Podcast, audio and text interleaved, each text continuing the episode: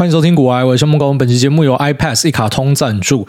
一转又到五月了，那尽管今年台美股都惨淡，但是该缴的税还是省不了。有人私讯问说有没有推荐的所得税缴纳方式？那说实在的，与其研究那些回馈的时间，不如拿去看财报，可能帮自己赚更多。但是今年有一个新的缴税方式，我觉得很值得推荐给大家，就是直接拿起你的手机，打开 LINE 钱包里面的一卡通 Money，用里面的生活缴费功能扫 QR code 就可以快速缴纳所得税，连信用卡号都不用填，也不限本人税单。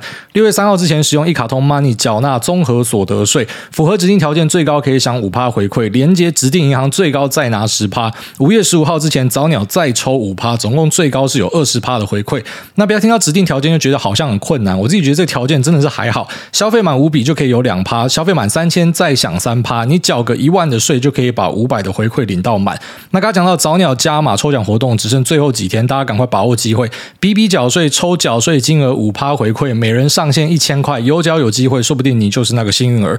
那我觉得一卡通 Money 这次的缴税活动算是有成诚意，更。多缴税的优惠跟活动细节呢，在我们的官网可以查询到。那此外呢，在我们的连结栏说明这边有更多一卡通的活动说明，在这边提供给所有需要的朋友们。如果说你要缴综合所得税，还没有找到适合的方法呢，那这个方法可能你可以参考看看。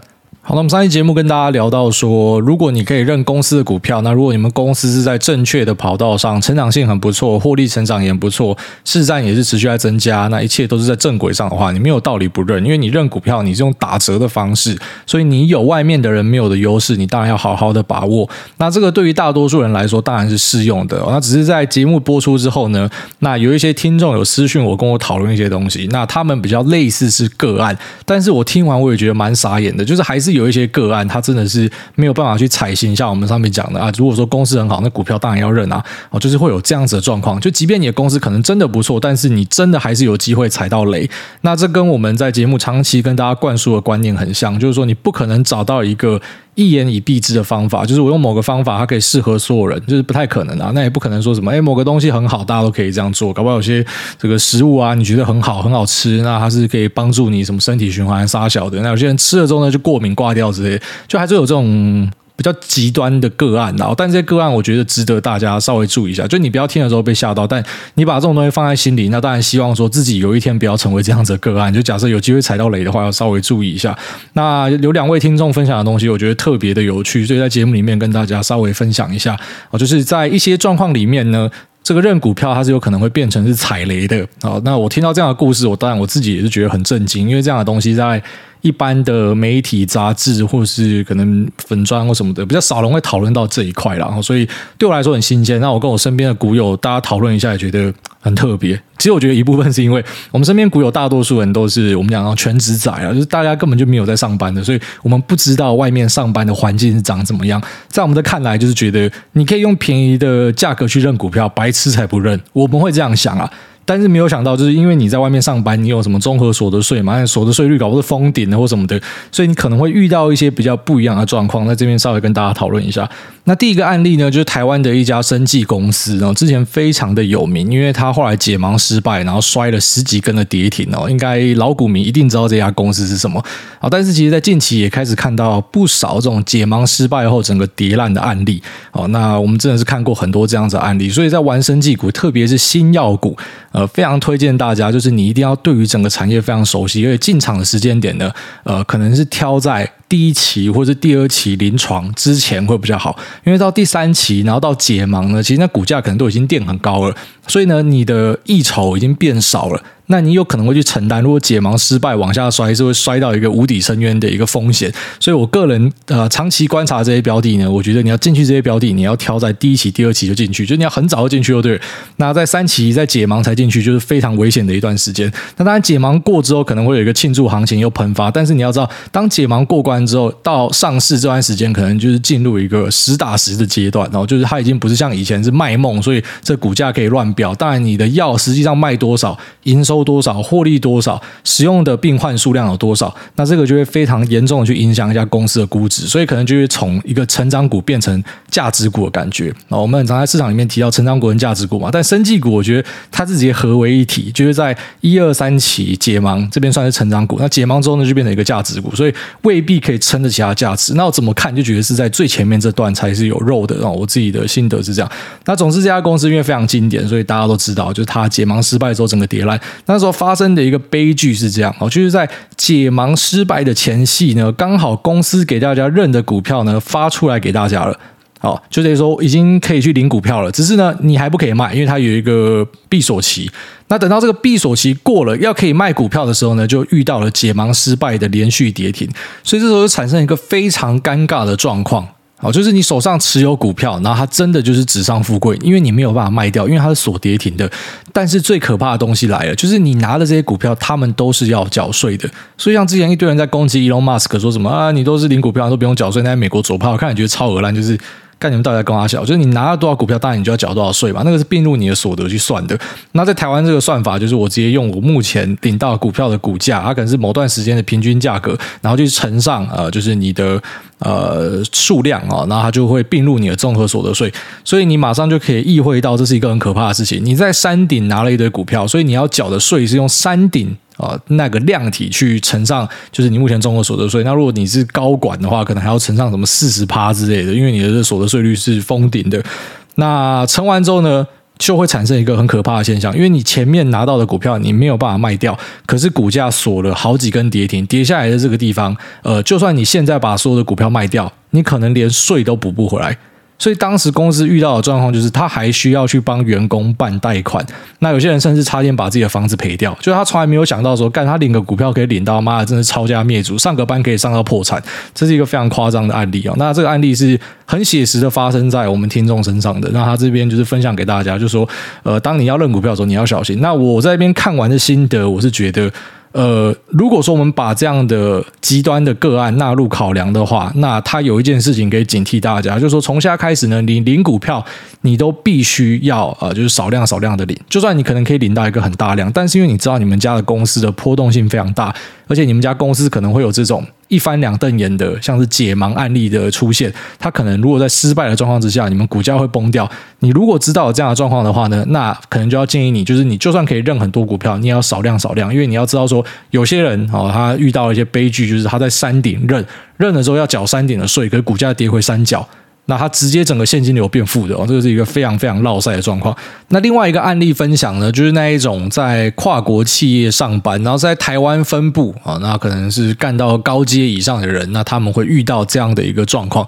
那像这样子的人在台湾也很多啊，我在想说，没有个几千，也有个几百个吧，就是应该有很多人都有类似的的状况，只是我不知道他有没有去想过这件事情。就是说这些人他们缴的税呢，其实已经缴到封顶了，就是综合所得税缴到那种四十趴以上的。那当然那是累进税率啊，只是你后来多赚的就是算四趴以上嘛。那按这样的状况去算的话呢，你就会发现，就算公司给你打折认股票好了，而且打折是打到对折。未必划算哦，都未必划算，因为你要缴的税已经四十趴以上了嘛。那同时你还要承担，就是股价可能会波动，所以当这样的状况产生的时候，认股未必对你来说是一个非常非常划算的。就你可能要做好一个精算啊。第一个就是公司补贴给你的金额是要够高的，就是你要可以 cover 掉你的税金。然后第二个就是你要把第一题的案例也拉进来，就是你的公司会不会产生一些流动性的风险，像什么锁跌停卖不掉，那或者说一些比较特殊的状况导致股价可能会瞬间的崩跌。那如果你遇遇到类似的状况的话呢，你要知道，你也是会产生像第一个案例所所发生的事情，就是你的你的税金呢是比你的股票现价还来得高的哦，这是一个蛮屌炮的事情。那后面的这个案例呢，它的状况呃没有像前面那个那么特别，可是也是蛮多公司会遇到的，特别是在近期的行情，你知道其实有很多的。好公司哦，所以好公司就是说，呃，它有获利啊，那营收成长性都很不错啊，在业界的表现也都很好。就不管你是什么样的公司呢，其实很多都是跌烂了。所以在这样的状况之下呢，那会产生的问题就是说，如果你今天股票发出来，那一样，它发给你的价格跟你实际上后来可以卖出去的价格是有落差的话，那你的税率又是封顶的话，那可能就会产生一个，就是你的现金流会变负的一个，呃，比较比较一个可怕的情形哦。所以在这样的状况之下呢，我。在这一题里面的心得哦，第一题的心得就是告诉你，你要小心你们公司的流动性嘛，然后你要注意说是不是有那一种一翻两瞪眼的 scenario 的情况会出现嘛。那第二题的这个案例呢，就是说，呃，你要先把你每次认到股票，哈，就是你你认到股票之后，你要先把你的那个税先算进去，就是你要缴多少税，你先算好了。所以你认到股票的瞬间，你就要先抛售一部分的股票。这个是比较保守的做法。就当然你还是会希望说，哎，你看到很多发财的人都嘛是因为股权发财嘛，都是因为资本发财嘛。你领死薪水怎么可以发财？所以股票就是应该 hold 很多啊。但如果你们的公司的波动是比较剧烈的，可算可能没有像前面的那种生技公司是会会死人的那一种剧烈。哦，但你还是要知道说，因为你要缴税嘛，所以如果你你的身上都是没有现金的话，那你势必就必须要在每次领到股票的时候，可能就先算好说你预计要缴多少税，你就先把那个部位的股票给卖掉。因为你至少税要先缴得出来，那剩的股票你可以留着，那可能等到之后股价呃表现很不错的时候啊，你觉得可以出场的时候再出掉。好，所以简单来讲，这两个案例呢，算是比较特别的案例。但是我相信，因为我们的的听众的 base 大概是有个二三十万人嘛，所以呃，我相信在里面会遇到这样状况的人一定也很多。那我就在这边顺便分享给，就是你会遇到这样状况的人稍微参考一下。那至于一般的劳工呢，可能就比较还好啦。好像最近台积电它有公布一个新的这种呃股票奖励计划嘛，就是说十五趴的钱公司会帮你出。你只要自己再出个可能八十五趴、九十趴的钱，那公司呢让你打个八五折、八折买股票，好，那可能每个月都有一定的额度可以给你认。那我听说会有这样的做法，是因为现在的半导体业界抢人真的抢太凶了，那也蛮多人 这个呃去拔狮子的鬃毛，也抢台积电的人，所以可能在这样的状况之下，公司必须要丢出一些激励的方案，希望可以把大家留下来啦。所以如果你没有上述的问题啊，就是公司的波动没有到超大，不会有流动性的问题，那。啊，你不是所得税率封顶的，你就是放心的去认吧。哦，但如果说你是有呃上述的状况，就有点类似说，哎，你是那种高风险因子，那你得肺炎可能会出问题啊。一般人可能我们讲九十九点七趴的人都是无症没症，就小事哦，都是小事情就可以解决。但如果你是那有一些什么慢性病的，你自己要注意啊。那一样的案例啊，这个东西套到。呃，这个零股票上面呢，就是一样。就如果说你是有特别的状况，就是类似你是有这种慢性病，你是可能会被引爆的，那你就要稍微去看一下。哦，这是我给大家一个建议。好，台股的四月营收已经开得差不多了。那整体上来看，我觉得表现还不错，很多很强劲的 year on year 成长。那一般来说，我们不太看 month on month 哦，就是呃月增。很多人喜欢看月增，或者新闻报道喜欢洗说什么，哎，它比上个月衰退多少？不是因为那种淡旺季之分，你懂我意思吗？所以。当淡旺季的交错哦，从淡季跨旺季，month on month 就一定会成长嘛。那从旺季跨淡季，month on month 就一定会下跌嘛。所以你讲这个是没有意义的，你都要跟去年的同期比才有意义啊。去年的同期是怎么样？那今年的同期是怎么样？那累计到这个月的的较去年同期的表现是怎么样？这个才是有参考价值的。所以我蛮建议大家，就是你在看这些营收解读的时候，你应该是要看较去年同期 year on year 表现，而不是 MOM 啊，也不是 QOQ，因为你要去考虑一个可能有淡旺季之分，或者说哎拉货的状况不一样啊，有些月是比较旺的，所以你用每个月去比较是没有任何的参考价值，我觉得很低啦。哦，但有些状况上还是用得到，可是大多数的状况是用不到的。那我们其实看到很多公司都还是维持一个成长，当然有些转弱的啊，转弱的部分可能啊面板啊一些消费电子啊什么的，那强势的部分可能是工控啊车用啊这类的。那网通的部分在上个月的营收很好，可在这个月的营收表现就没这么好。那公司这边的说法，蛮多家都提出说是因为中国封城啊。那中国封城这边稍微跟大家 update 一下，目前呢其实是有这种有限度的复工了哦，有些人是已经完全复工了。那种皇亲国戚或是有拿到特殊的认证哦，就我所知，特斯拉就是有拿到这样的东西，所以他们已经有在复工了。但就算他在复工，也不代表他东西一定出得来哦。你要知道说做车子是有很多的零组件供应商，所以他自己复工不代表他可以把车子做出来，他可能还是会被卡一些料件，那料件。没有办法进来，可能车子还是做不出来，所以其实我们去观察复工的时候，应该是要去注意整条链都要通，你不可以说什么只有最后面组装这端通，那前面的料件都没有通的话，除非你库存很多，你堆很多这种。呃，原料跟半成品，你可以把它做出来。那不然呢？你其实还是很吃你上游的一些供应链的。所以目前我们知道状况是，特斯拉的工厂是有被放行，但是它的供应链其实是卡住。那在昆山，在其他地方，其实蛮常出现的状况是卡物流哦。因为目前有闭环生产嘛，我觉得闭环生产真的是超有病的。可是 在中国这种高压管理下，好像也不得不吧，就是你还是要跟世界接轨，你还是要做生意，你还是要继续嘛。那只是这是一个很病态的，就是把大家关进去公司的厂房里面。或者说公司的园区里面，你就吃住睡都在里面，然后同时在里面上班，我觉得这跟坐牢没有两样。但因为有这个闭环生产，所以变成工厂还是有办法运作，那物流反而变成一个大问题。我觉得工厂是可以生产，可是物流呃如果没有通的话，原物料之间没有办法互通有无，那出货可能也会卡住。那这是我们目前观察中国供应链会比较在意的东西。那我觉得中国这次封城是真的封到走火入魔，整个封掉了。那我开始去相信一些说法是讲说，因为他们的疫苗可能真的有很大的问题，所以你明明。就就知道这是一个轻症占绝大多数的一个病灶，可是你还是必须要很高压的把它压下来，因为真的会死很多人，因为你的疫苗是是不对的哈，这是有机会的，不然你很难去想象为什么他会这样做。那当然，另外一派哦，就是我们身边有些交易师的推论是认为说，因为习近平他在八月要选举，虽然这个选举高几率就是拍手通过啊，可是呢，在那之前他必须要稳住，然后他必须要稳住他的政权，他不可以有任何的呃的变数产生哈，因为他斗掉太多政 敌了，所以他怕他可能下台会出很大的问题。这也是有很多国际智库都在讨论的东西。所以因为这样子，他必须高压的去管理，他不可以出任何的乱子。那等到他连任成功之后呢，中国应该就会开放，然后外加应该央行会放水哦，中国的人行会放水，然后刺激经济。这是我们身边有些人的推论是这样子。反正整体来说，就是中国目前还在很高压的管理，哦，就是有限度的放行，可实际上是蛮病态的。那所以说，如果你今天投资的标的是会受到中国封城严重影响，甚至有些像公司派直接跟你讲，像 Tim Cook 直接告诉你说他们会受到影响嘛。那有些公司也直接很明确的算出来说会受到影响多少。那你大概可以期待看一下八月哦，就习近平选举的前后呢，有没有机会放行？那目前呃跟大家更新就是说说会放行，结果最后面都没有放行啊。哦，当然我们还是期待会有一些奇迹的发生或什么的。虽然前阵子那他们那个环球时报的胡锡进。我觉得是可能真的也被关到受不了，然后就出来写了一点东西，马上就被删掉。然后他果然是党养的，然后马上就改口，然后发一篇说党好棒棒这样。那很快的就看到中国的啊中南海他们就丢了几个文宣出来，反正意思就是他们要坚决的去做清零哦。所以既然他们要疯狂的压下去。那你就大概要去估算一下，你目前手上的东西受到影响的成分会多少？当然，这个去做比较的时候，同时也要看它过往已经跌掉多少哦，这个是还蛮重要的啦。就举例来说，它受影响是五趴，股价跌掉四成。哦，因为可能最近全球修正嘛，所以在这样状况之下呢，那未必你现在要抛售它，因为它可能已经修正够多了。但如果说它都还没有修正到的，那这个反而是我自己会稍微去注意，就是搞不好它会补跌啊或什么的。那已经 overshoot 已经跌掉很多的，这个我反而觉得相对还好，可能已经某种程度有去 pricing 目前的状况了。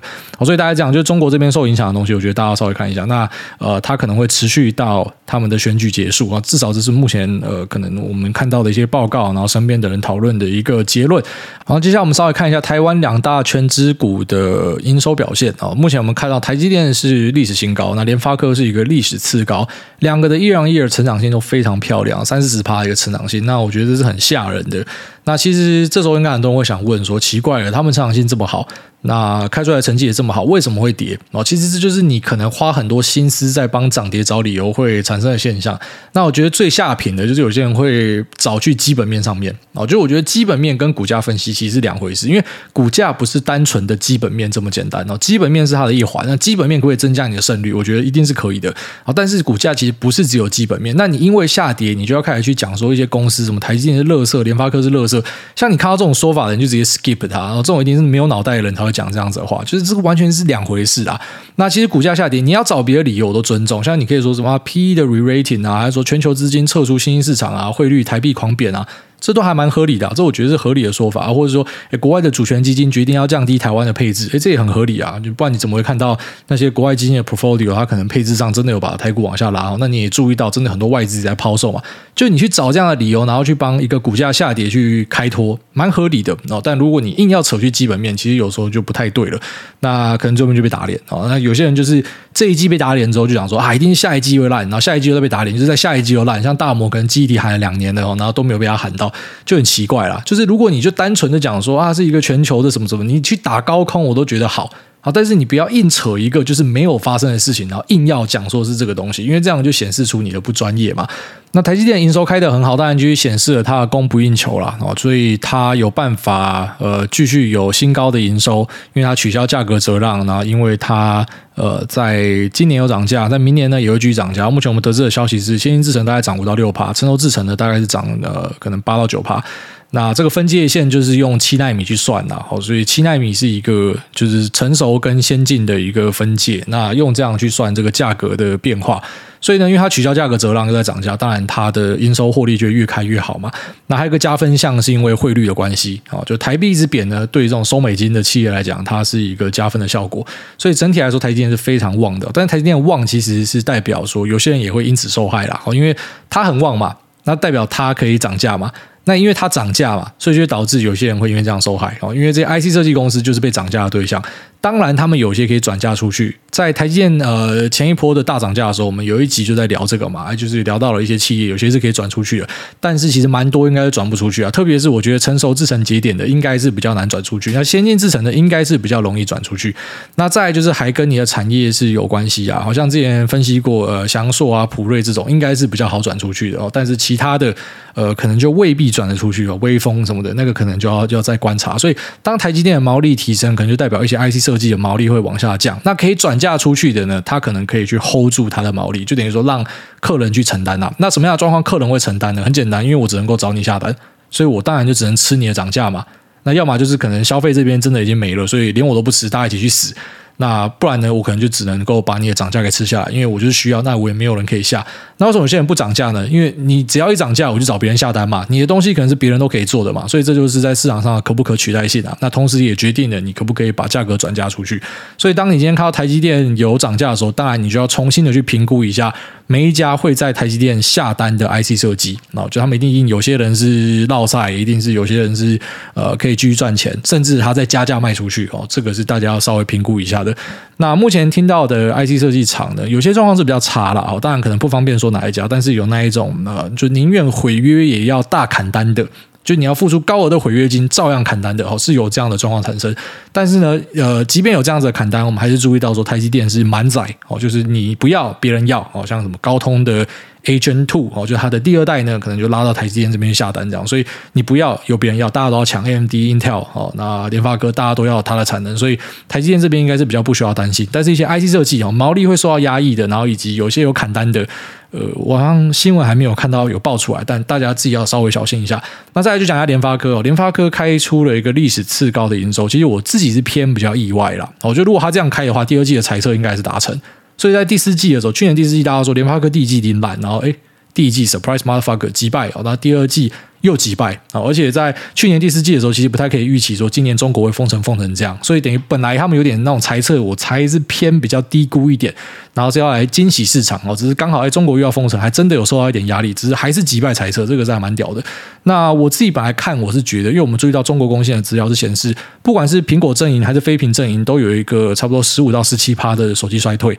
所以中国市场是一定会受到影响的，然后但联发科这边可能在海外市场的突破是很不错吧，就是各种新兴市场啊，印度啊、俄罗斯或者说什么一些呃可能还没有完全开发的那种市场，知道怎么叫在成熟市场、新兴市场啊、边境市场啊，就这些比较小型的市场里面，可能成长性是很好，就如蔡立行讲的，在海外是很不错，所以才去补掉了中国这边的营收。我的推测是这样啊，不然其实我自己本来是没有预期到会有这样的营收，我猜应该是要开。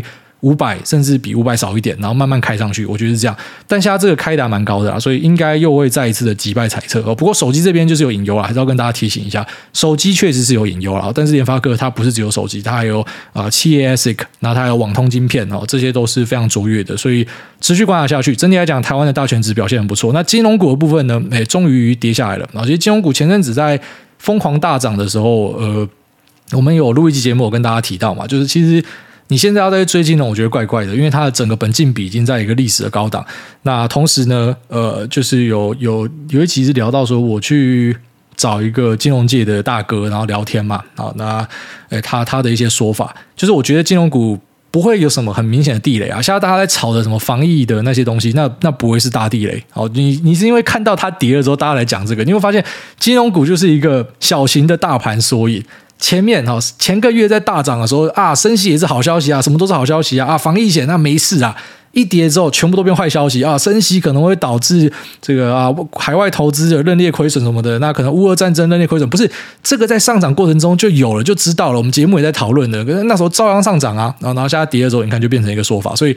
股票的变化就是这样子哦，就像我们可能呃看的台积电跟联发科的营收，只想说为什么它还是会跌哦？因为有时候未必是基本面啊，可能就是市场资金的一个变化。就像金融股，我觉得蛮高几率是一些本来停在金融 parking 的资金啊，就是避险资金啊，因为他们可能本来是要丢电子股什么的，那电子股就很明显不好，因为撤出来然后找地方塞，可能就塞去金融股。这个应该也是有影响，然后就是各种的这种交互变化，其实真的太多，所以投资是一个蛮困难的事情。然后特别是你要做主动选股，你就要去承担这些东西，然后尽量不要去做一些错误的归因。你可以去找理由，可是找一些很明显很错误的归因，其实长期来说不会对你造成太大的帮忙，甚至会害到你。那我们上一集有跟大家聊到说，诶，这个胜利日如果开出来的消息是。假设没有这么鹰派的话，或许有机会可以看一个反弹嘛。那我觉得胜利日开出来的消息呢，就普丁他只是再一次的重申，反正乌克兰就是坏坏啊、纳粹啊，他晓得。那但是他没有要提高情势，然后他也没有宣布要总动员，然后就如大家预期最坏的剧本。但市场没有谈，哦，这个是比较可惜的一点，市场就是没有谈，没有反应啊，所以抢短的资金可能又稍微缩手起来了，因为反正就是看到价格的变化，可以就进去赌看看。那进去赌看看未必会赢啊。其实我在近期比较常跟大家分享这一种，就是以前我比较。倾向不讲的东西，因为我觉得反正现在市况不好嘛，我跟你讲，你也不会乱学啦。那种市况好的时候，就很多人想学嘛，然后落赛又回来讲说是我害他之类，所以市况不好就可以跟你分享。像上礼拜四我们就进去抢短嘛，那抢短的资金呢，全部都被干出翔。好，就礼拜五呢就跑去竹围渔港吃饭，因为真的太难过了，所以就去海边散心一下。本来想说妈，干脆去跳海好了，然后突然觉得那个海鲜海鲜真的看起来太香了，然后就去楼上代客料理吃一吃，突然觉得人生又再一次回血回满的。然后直到我朋友跟我讲一句，哎，你知道你今天吃，因为我们吃了五六千块吧。也就是你今天赔了钱，可以吃着吃五百顿的，我要看，妈头很痛，因为我们进去抢短，抢短失败就停损，哦，这个就很明确知道，哎，有些资金是长投的，而、有些资金就是我打短线，他、打短线看错就是认输，就是停损。但我发现很多人没有这个观念，他买进的东西被套之后，就开始到处问人家还可不可以报。这个问题只可以问你自己，你懂吗？你只要问别人这个问题，就是你就很可笑，因为这这这道理太简单了，我怎么知道你为什么会买？你是要长期投资的话，那奇怪了，杀下来更便宜，你为什么不买？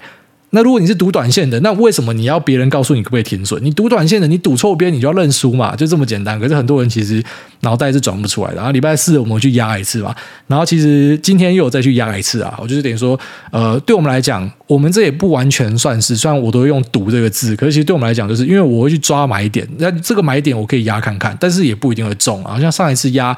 台积电五六一嘛，啊，隔天反弹，很多人说很神很神，可是我自己我也不是谦虚，我在节目跟你讲，我搞不好之后就跌回来，干之后还真的跌回来。但当下我觉得这个地方是可以压看看的。好，那在昨天我又再试一下，好，今天我再试了一下，那。然后整体来说，就是在之后的下跌段，假设还有继续的话，一样就是，呃，我们都会倾向于说去找一个地方，那这个地方是符合你的条件，你就去买进。那也只有你自己知道为什么你要这边买进，那也只有你自己知道说，哎，这笔买进我之后要不要停损或什么的。所以其实真的不要在市场里面再去问人家这样的问题，因为你最后面会搞到呃非常的失败啊！我真的没有见过。呃，身边做得好的人会问人家这支我要不要停损？我真的没有听过这样子的问题，但是很常在一些呃，像我们自己的 Telegram 有人会问啊，或者我们在一些讨论区会看到，我我心里就在想啊，就是 fake it till you make it。当你都知道高手不会问这些问题的时候，你在问这些问题，就注定要一辈子当。就是可能跟不上别人的人，然后所以呃，你要很明确知道说你为什么会在这时候买进，是因为你觉得它够便宜了嘛？好，OK，买了。那买的时候就会被套，那没有办法，巴菲特都会被套的，巴菲特都会买到东西然后被腰斩的，这是一定会发生的啊。那重点只是说你后面有没有钱继续加，你有没有策略？那你要知道说要做基础的风控，就算它变得更便宜了，可是你也不可以说就是啊，我已经买了二十趴了，你本来就规划买二十趴，可是它要再往下跌三成，你就不甘心，然后去跟亲人朋友借钱，然后再压个二十趴。啊！如果你这笔看错，你不就完蛋了？你妈变负债啊！所以我们要很注意，就说，呃，愿赌服输啊！你为什么要压这个地方？那你压的原因是什么？你是赌短吗？还是说你是压长？啊，压长便宜的你就要买啊！如果是呃赌短的，啊，就是往下开，开错方向了，那、啊、你当然就要停损掉嘛。就这么简单，好，所以其实还是在这边祝大家在之后交易顺利啦。那我们胜利日期待的一个反弹是没有看到，但胜利日的隔天有稍微一点点，但是美股有软掉。那今天呢会开 CPI 的数字，那 CPI 的数字呢，我们的预期是会比市场的预期来得好，就市场还是看得比较坏。他们觉得可能是环比增加，同比也会增加，但我们觉得应该是会拉平，然后就是不会再有继续的暴力通膨的数字产生。那当然，我们还是会期待说，因为市场预期的是比较坏，所以如果今天状况是比较好的话，然后市场假设有进攻的话，可能又再试一点单进去。所以整体的逻辑大概长这样，就稍微跟大家分享一下。好，那接下来我们进入 Q 的部分。第一位粉红老皮他说：“股癌超有良心的小故事。”对啊，我怎么感觉有雷啊？我是不是应该先看完再念？我有在想说，我这样都念的话，如果有人来呛我的话怎么办？目前是还没有遇到了，但之后有嘛，我就把你剪掉啊。他说第三次留言，希望可以掌握留言密码，先五星爆锤，再讲讲与骨癌的小故事。去年因为疫情的关系，制造业供应链的业务根本就没有办法外出拜访客户，以及看到 FB 许多工业询价社团，心想说把这些资讯整合成一个平台，利用制造业人人都想用的哦，人人都要用的 LINE 当借前面，因此找两个朋友搞出这个平台。那我当初想评估业配的预算，找到了挨大，没想到挨大竟然说创业初期很烧钱，叫我不要乱花钱。最后也是评估后续资金要烧好几百万，因此作罢。直到最近想到比较省钱的方式，于是就拿自己的钱找朋友开发出来制造业零组件挂号自动化咨询平台，只要在 Line ID 搜寻 at B to B 底线 Sell 就可以开始使用。现在市场大缺零组件，采购快上平台来发询价单，也欢迎各制造业的厂商来此平台登记，并可查看所有的询价单，完全免费给大家使用。我说我不记得你有来问我，但但我确实是蛮常推掉一些广告的啦。哦，就是我自己不会主动去招商，我的广告都是人家来问。那来问的，如果是比较小家的，我看着就觉得。那，就是你还没有到需要去撒广告的等级，我会希望你可以把钱省下来。就我蛮常去推掉人家的，那你可能是其中被我推掉的一家。那我希望你一切顺利啊，就真的啊，因为创业初期维艰呐，所以不要花太多钱在行销上面。特别是马斯克教会给我们的课程是什么？就是。行销预算其实未必是一个很重要的事情，但马斯克可能是一个非常强的个案。可是我自己是这样认同的啦，我觉得行销是加分的，就是你行销没有办法把垃圾变黄金，它只是可能把黄金变成一个更亮的黄金。所以你的重点是先打磨出一个黄金呐，这是我的看法。下面为这个真是想不到，他说为气氛仔阿兵菜鸡第一次留言，欧美主流帅哥股癌大，我想问一下，台湾的东西也几乎都外销，美国老大哥跌成这样，为什么台股还那么撑？好问题，我们在想这件事情。他说：“现在的股价是不是已经包含未来几年的成长估值？那缩表升息紧缩不是稳回跌的吗？还是菜鸡想的太单纯？谢谢古埃，让我认为只能缩跟缩，缩他的缩，然后跟后面是缩头乌龟的缩的观念得到改正。”不会再想要一笔干进去，不是逃出影园就是大安森林公园的想法。直白中肯的叙述超赞，但一个礼拜两集真的太少。我觉得一个礼拜两集已经还蛮累的。虽然做节目对我来说很轻松啊，就插麦克风讲话，但呃，就是我还是会觉得，我希望可以一直分享给大家很不错的内容，所以我。有时候我想偷懒，就是有时候其实遇到市况不好，我自己老实讲啊，就是以前可能市况不好，有时候我就干脆去放假。你知道我们身边就有朋友这样啊，呃，像那天吃饭又听到什么有人跑去非洲三个月的，刚好觉得超屌的。然后还有什么呃，就是去年七月就开始有人在放假嘛，就以前我也会是放假的其中一个人，但因为现在要做节目了，所以我就会觉得我还是要操作，就是我永远都要留一些资金在市场上。虽然本来就会，但现在可能就会留的资金又更多，所以有些。很烂的盘，你还是硬扛过去哦，这就是我的一个职业伤害吧。但我还蛮享受这个过程啊，谢谢你。然后他讲说，就是为什么美国跌成这样，台股还这么撑？这真的是好问题啊。那这也是我啊、就是在年初的预期，还记得吗？年初我跟大家提到一件事，就是说，呃，以前台美股我都会入金到七比三，差不多这个比例。但是今年我会拉高台股的比例，因为我的论述是这样。当然这也是我猜测啊，搞不好。举例来说，年底的时候验证我是错的。反正每个人都是愿赌服输嘛。你的想法是怎么样，你就用你的钱去印证它。啊，我的想法就是认为说，美国的估值都这么高啊，今天就是一个缩表的行情嘛，缩表升息的行情，所以大家会倾向一个可能比较有下档保护的资产嘛，可能是殖利率配得好的嘛，可能是呃成长性也很不错的嘛，就是有有这种库藏的。其实库藏股跟殖利率，你可以稍微画上一个类似的等号。那我觉得台股在这部分的表现是比较卓越的。那再就是台股的估值整体来说是比美股低的，所以我选择入到台股，那这就是我的看法。所以其实。虽然我们都觉得，哎，美股跌这么多，像像美股的科技股，哎，这个纳斯达克已经快三成嘞，就台股高点到现在，哎，很多人台股在那边挨来挨去，你知道台股高点到现在才十几趴吗？所以在美股的真的才是重灾区啊！就台股如果真的像美股这样跌的话，大家现在应该屁眼整个爆掉了。所以台股是真的相对强。那之所以可以这么撑，当然有些人会讲说是黑手啦，政府八大的资金在进啊，啊，有些人会说是国安，但我跟你讲，绝对不是国安，国安一定是十年线才会进，然后这是他们的惯例。那有可能是什么政府的八大啊？呃，行库啊，大家有就是官股银行的钱啊，或什么，这也是一环呐。可是其实另外一环大家都很常忽略，而且也是很明显，就是干他妈台湾人真的很有钱，没有骗你，台湾人真的很有钱，台湾人储蓄真的是很高。所以如果你现在回去怂恿你爸妈都把钱丢进去股票的话，台股应该上三万的，我觉得很可怕。就台湾人真的是非常有钱，是真的那个资金如果丢进来可以推很高。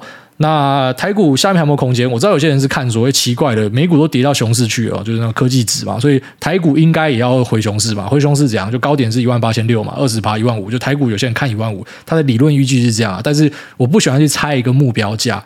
因为你又不是什么手上握有一千亿的，凭什么你决定目标在哪？所以我们就见招拆招啊。那我觉得台股会有相对的撑，那就是因为你知道资金紧缩，我们会比较怕的是成长股嘛。因为成长股可能是运用大量杠杆在经营嘛。那再一环就是因为呃。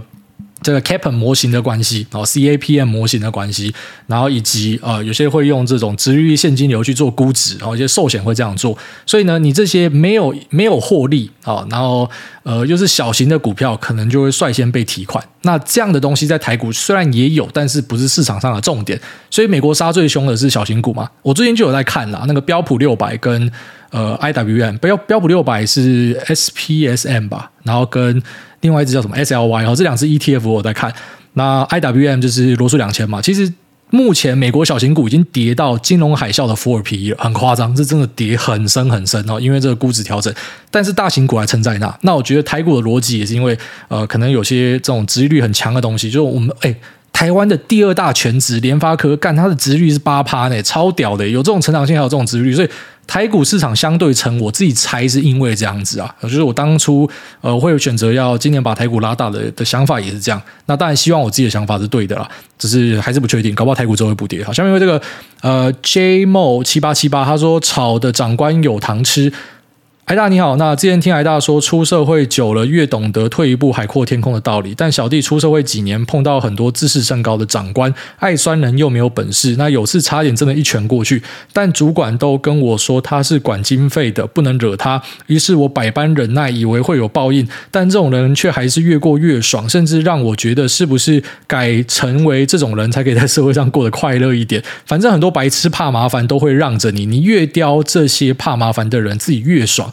感谢来大解惑，祝福一家大小平安健康。有有有，呃，那首先第一件事情就是你要放下报应这件事情。这个世界上是没有报应的，因为如果真的有报应的话，为什么一些好人不长命？为什么一些祸害一千年？就是这么简单的道理。所以我不相信有任何的报应。所以大家会倾向于去往另外一个方向解释。既然我们看到的地方你看不到报应嘛，哦，都是随机的嘛，所以大家会讲说啊，你死后一定下地狱啦。可是死后真的有地狱吗？我也是很怀疑啦。然后再就是说，是不是要要这样子，然后才会在社会上爬上去？我跟你讲，其实有时候换位思考啦。你有没有想过说，就是他这样，他也可以当主管？那你可能有点好奇说，诶，为什么他这样可以当主管？他这样让大家的工作情绪不好，为什么他可以当主管？因为你可能就是没有站在老板的角度思考。我自己有去想过这件事情，然后以及我自己现在也是业主嘛，或投资一些东西嘛，我就可以完全理解一件事情。像我很注重的一点就是，我希望我。应该要管理的这些人，你不要来烦我，所以我才找主管嘛。我找主管就是因为我要减轻我的 loading 嘛，所以你最好就不要来烦我。所以像那种很好的主管。就这样好好先生啊，然后下面人跟他讲什么，他就马上来跟我反映的。我就觉得，干你不要来烦我，真的拜托你，你不要来烦我，你就自己去处理就好。但是我不是那种会故意叫我的主管去凹人家，或是去弄别人的。我的想法就只是，你应该要独当一面，你要自己去处理一些事情。可是也因为这样子，所以有些主管可能在一些员工的面前看起来就像是拿鸡毛当令箭嘛，好像他背后有靠山，他很屌，他可以决定很多事情，他管你预算什么的。因为你要想那个想法很单纯，就是老板觉得我可以把事情交给他，然后他去击败别人，我又感受不到啊。至少在我这边，我可以降低我的 loading，我觉得是好事啊。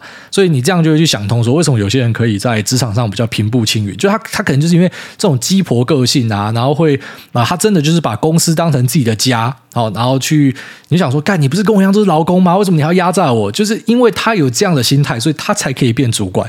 你懂我意思吗？但当然这是呃一部分啦，也不是所有的老板都一定会喜欢像这样子的人。就是有时候也会遇到，像像我就遇到那一种，他一心真的是要为公司好，可是他的方法太极端，然后搞到下面的人一直离职，然后最后面我就觉得这个人有问题，一定要把他换掉。因为我知道你是想为大家好，你也是为了我好，你也是为了整个公司好，但是你的工作态度让大家受不了你，所以你必须要离开。所以我自己是觉得职场算是一个很复杂的地方，然后如同世间的说的道理，就是你。没有办法去找到一个绝对的方案。我这样子干，我就会变主管，或是我这样子干，老板就会喜欢我。那个太难讲了。但是不变的都一样，就是人心。哦，就是如果是我的话，我会倾向于去如果你真的想当主管啊，你可能要有一点趋炎附势啊，要鞠躬哈腰啊，那个我相信那多多少少要有一点啊，这你要有这样的属性才可以当主管嘛。可能在很多企业上都是这样，当然有些效率至上的未必会这样。我说我可能在一些比较传统的台湾企业上，你会看到是这样的状况，你就看可不可以成为那样子的人嘛。Fake it till you make it，其实我觉得这真的很有道理，就是你看那些在那个位置的人是长什么样子。你就想他那个样子，可能就是老板喜欢的样子啊，不然就是你要想办法去推销自己嘛。我虽然不是那个样子，可是我可以说服我老板，为什么我比较适合当主管？可是我觉得这个几率是比较小的。所以在职场上遇到挫折呢，我觉得你要么就是取代他，要么就是离开他。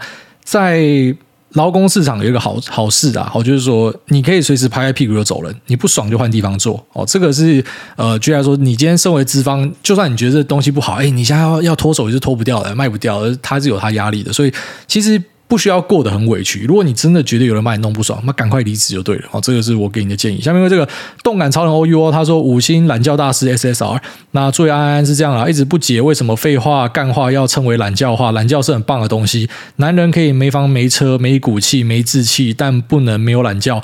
要不是受限于人体基因的关系，不然我认为男人女人都非常适合至少持仓一根懒觉。想当年赵子龙被称浑身是胆，听起来也不是很猛。那要是他是被称作浑身是懒觉，那听起来就是霸气凛然。希望以后的金玉良言才能被冠上懒觉化这个称号。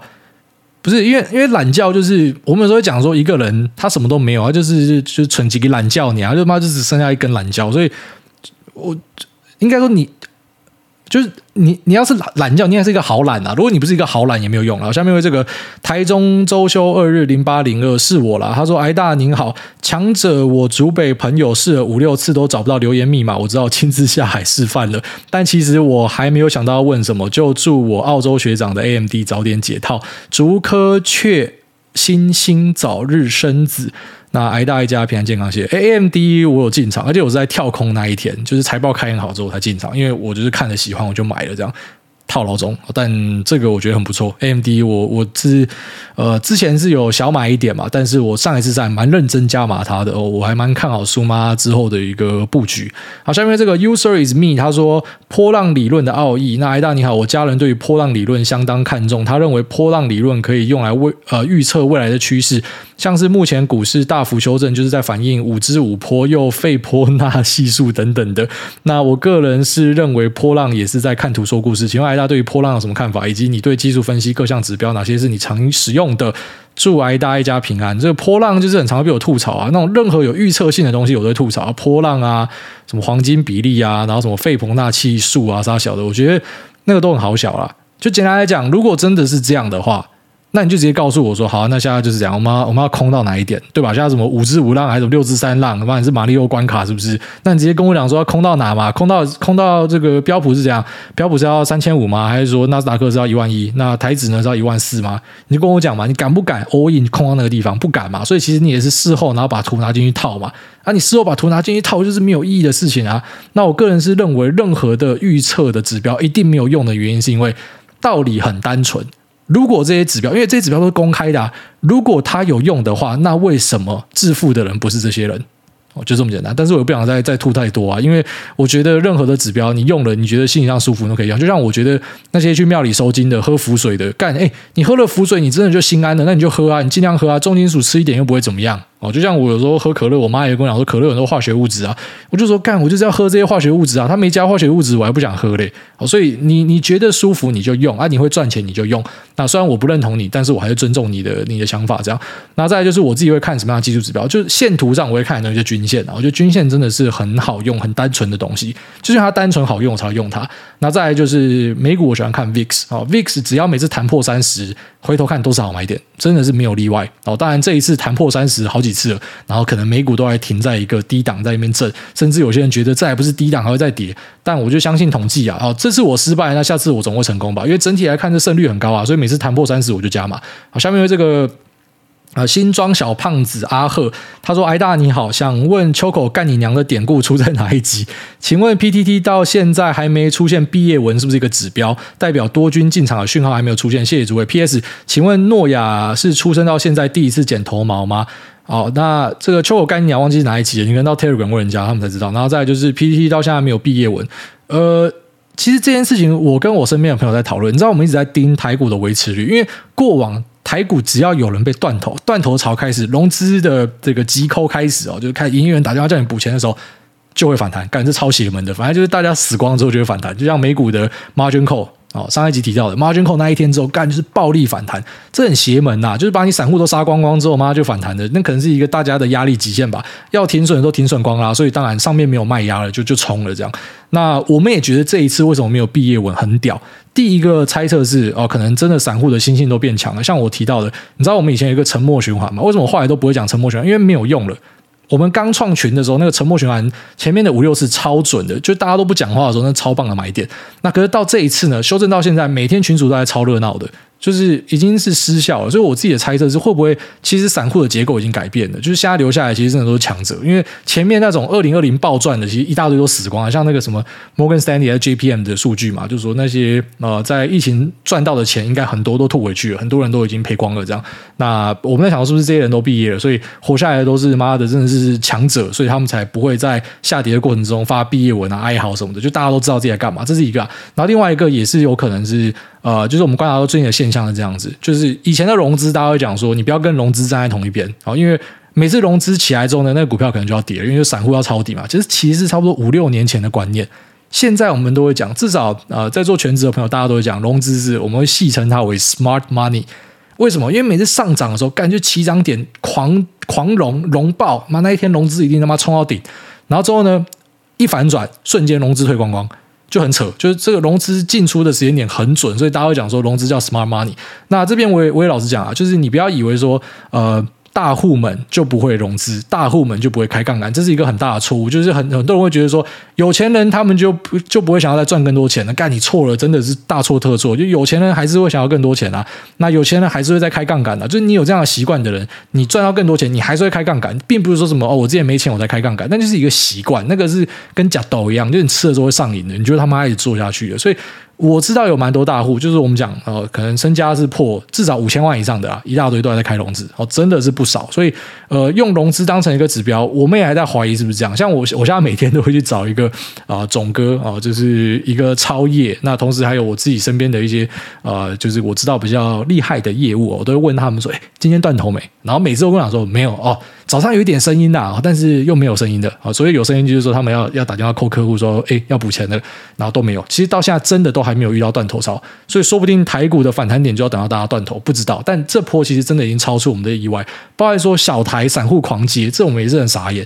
就是以前这时候应该都认输了，但现在都是狂接狂抄，所以这些小台真的都是散户吗？还是说其实是大户？我们也开始在怀疑了。然后再就融资真的都是散户在融吗？我们也开始在怀疑了。所以持续观察吧，就是我们目前真的都不知道。然后再来就是哦，你说我那个影片是不是就我个人脸书跟 Instagram 传的？对，那是他第一次剪头发。然后我们是拍完影片之后，那个理发师还跟我们讲说，为什么他都不会哭不会叫？他第一次剪头发吗？我们说对。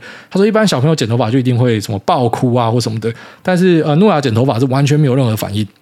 那我觉得这跟他的训练是有关系的。就你知道，他妈妈洗澡的时候超屌的。我们我们一般认知中帮小孩洗澡就是那什么眼睛要遮起来嘛，头要往后仰嘛。看我们家小朋友洗澡是直接他妈莲蓬头直接往头上冲，诶，就直接冲他头冲他眼睛都没有在屌的。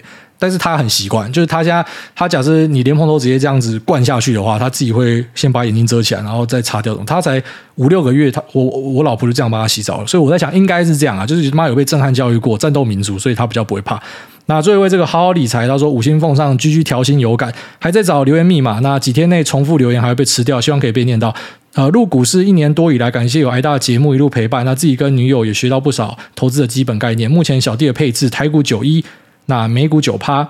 台股主要是六二零八六十三趴，台积电十七趴，发哥十趴，美股 VO 六十三趴，特斯拉十六趴，NVIDIA 十四点五趴。请教这样的配置是否 OK？那另外如果呃，手上持股像是网飞网、地心砖，或是持股持续破底的话，是否要停损？因为跌超过四十趴，可能就不是半年、一年涨得回去了。还是当股价跌破某一个价位，先卖出一部分，再视情况减码呢？投资真的不容易，希望挨大开市，祝挨大家人一生平安喜乐。谢谢。那首先前面你要先有个认知啊，我就说台股的权重是很集中的，所以你六二零八压了六十三趴，台积电又压十七趴，等于说你六二零八呃里面就是台积电已经是一半的啦。差不多是一半啦，所以你的台积电等于是差不多有个呃五十趴左右了。按照这个配置去算的话，那联发科大概占四趴五趴吧，所以等于你一样就是把六零八呃配一点给联发科的意思就对了。所以你这样是等于是呃投资台湾的大盘，然后再额外去加成台湾的大权值，所以你是比较高度曝险在大权值里面，也不是说不对，但是你要知道你这个逻辑是这样。那美股的话，这样配也是比较激进的做法。哦，但是它没有像台股这么集中，因为台股大权值像像台积电，它真的占比是太高了。我说的太高不是不好，就是说它是一个现象。那这样配可不可以？这个是要心脏比较大的组合，因为是全科技，然后配一点大盘，所以呃，稍微我觉得中性偏激进一点。它是一个比较集中型的配置，那我我觉得还 OK 啊，因为至少我自己的风险取向绝对是比你高的。然后再来就是说，如果像网飞、网地心钻或者持股破底，是不是要停损？这要看呢、因为像我自己在美股的标的，我几乎是很少在卖的啦，我最多就是选择入金不要再买你嘛。像我啊、年初跟大家分享说，成长股我自己是不会再买了，我会再买一个就是 cross strike 嘛。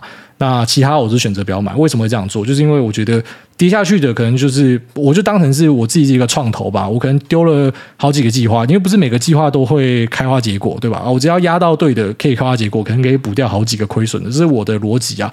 但是在台股的话呢，我一定会停损。台股我的部位可能就五六只嘛，所以这种占比很大的，就是美股可能有些标的是两趴一趴，那我觉得还好。但是呃，可能在台股有时候是二十趴、三十趴，甚至是五十趴，因为我开杠杆嘛。好，所以按照这样的状况的话，一定要停损。就是你只要部位占比够大的，你一定要有一个资金的控管，就是你要有一个呃，我们把它称为风险控管嘛，就是你要有一个 threshold，就是你知道碰到这边我一定要走，不然我会被伤到太多的本。但这个东西不是说你已经看到。股价跌完，你才去思考。这一般是你进场你就先设定好，你心里面就有一个数字，说哦，这笔单是我投入的不会是很大的哦，所以呃，我如果看错，我在什么时候要出去，就有点类似说，你今天去投入一个感情哦，你不要说妈，整个人都投洗下去，整个人都卖出去之后，然后才在思考停损吧。一定一开始就要稍微知道说，如果发生什么样的状况不对，你要闪吧。那道理大概这样，好，那就祝大家都平安顺利。那这真的是呃，认真讲，差不多是十年来最难受的一个修正啊，我觉得已经绝对是超过肺炎，也超过贸易战，也超过二零一五年了，我觉得啦。好，所以祝大家都平安顺利，就这样，拜。